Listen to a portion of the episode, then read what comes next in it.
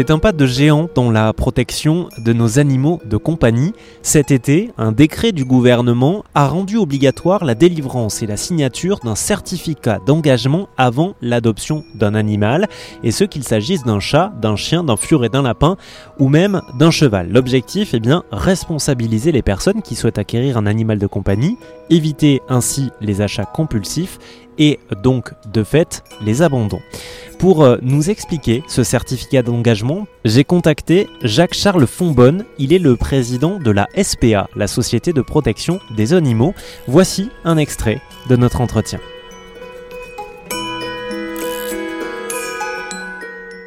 Est-ce que le fait qu'au niveau étatique, on mette en place un certificat d'engagement et de connaissance pour l'adoption des animaux de compagnie, est-ce que déjà c'est une bonne nouvelle ça? Ouais, ouais, la, mise en place de ce, certificat d'engagement et de connaissance, c'est une très bonne nouvelle.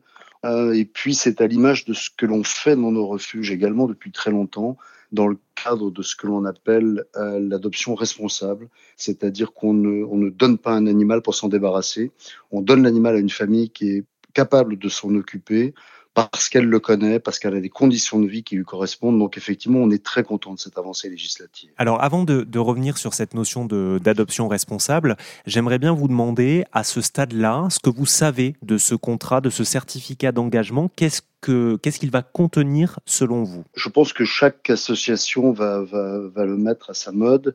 Nous, on va simplement transcrire ce que l'on fait depuis, depuis longtemps, c'est-à-dire que l'on va expliquer quels sont les besoins physiologiques d'un animal, il a besoin de manger, il a besoin de boire, il a besoin d'être à l'abri, il a besoin d'être à l'abri du stress et il a besoin d'être avec son maître.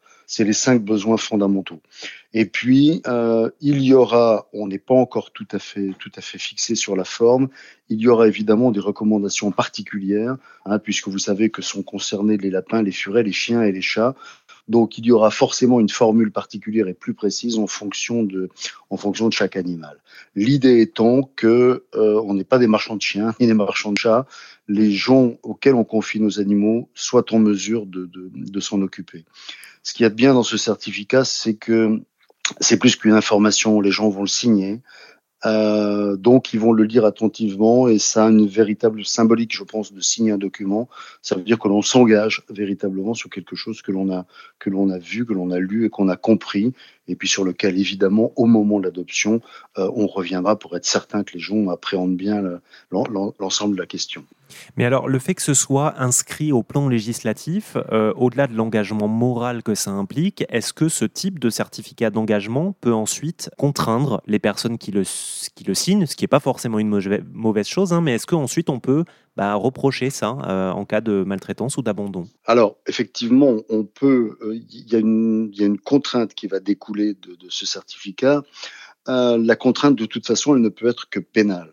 Hein, c'est-à-dire que ça sera au moment d'une maltraitance, au moment de, des sévices graves, que euh, le procureur de la République, en demandant l'application de la loi, pourra effectivement ressortir le document en disant mais vous avez pris cet animal dans, un, chez un éleveur, vous avez pris cet animal dans un refuge, on vous a fait signer cet engagement de responsabilité, de connaissance. Donc, vous ne pouvez pas dire, parce qu'on l'entend évidemment tous les jours, que vous ne saviez pas que votre animal euh, devait être à l'ombre, que vous ne saviez pas qu'il devait manger à sa faim. Donc, effectivement, si vous voulez, il y aura euh, une sorte de renversement de la charge de la preuve c'est-à-dire qu'il appartiendrait à la personne de démontrer qu'elle a, par maladresse ou par négligence, fait du mal à son animal, alors qu'elle connaissait les, les, les, paramètres qui, au contraire, lui étaient nécessaires. Donc, effectivement, oui, oui ce, ça va favoriser l'application d'une sanction pénale lorsqu'il y aura une maltraitance. Alors, de ce que j'ai lu, ce certificat devrait être rédigé par une personne titulaire de l'ACACED, donc c'est l'attestation de connaissance pour les animaux de compagnie d'espèces domestiques. Donc, j'imagine que euh, des oui. associations comme la SPA, évidemment, ont l'agrément. Euh, mais pour les autres, oui. euh, qui est-ce qui peut être titulaire de, de ce type de brevet-là? Voilà, c'est une, c'est une formation nouvelle qui, remplace avec une appellation un peu différente une formation qui existait déjà, qui se fait en quelques jours. Mais effectivement, c'est-à-dire que la logique, c'est que l'on ne peut pas transmettre un savoir que l'on n'a pas. Je pense que, alors peut-être pour les toutes petites associations, effectivement, ça va poser problème, mais la plupart des associations ont quelqu'un qui, présente cette qualification. Il y a quand même quelque chose à noter, c'est que nous, on a applaudi des deux mains à l'arrivée de cette loi mais on trouve que le décret d'application, celui du, 18 juillet, est quand même assez contraignant. Euh, par exemple, euh, sur ce point, par exemple, sur un autre point euh, qui est celui de l'obligation pour la personne d'avoir signé ce contrat d'engagement sept jours avant de prendre l'animal. C'est-à-dire qu'en fait, vous avez un, délai de rétractation, comme si vous achetiez une marchandise, comme si vous achetiez une machine à laver dans un supermarché.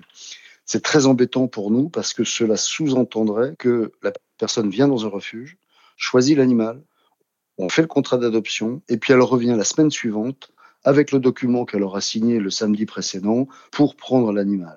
Vous comprenez bien que ça, c'est un obstacle majeur à l'adoption parce que, bah, pour revenir deux fois, si on est en région parisienne ou même si on est en province et qu'on est obligé de faire 100 km pour trouver le refuge, c'est vraiment, vraiment très contraignant. Quels que soient les sujets qu'on traite sur RZN Radio, on essaye aussi euh, de, évidemment de garder espoir, garder optimisme, etc. Et on, pose souvent cette question-là dans un, dans un monde idéal euh, qu'on espère le plus proche possible de nous.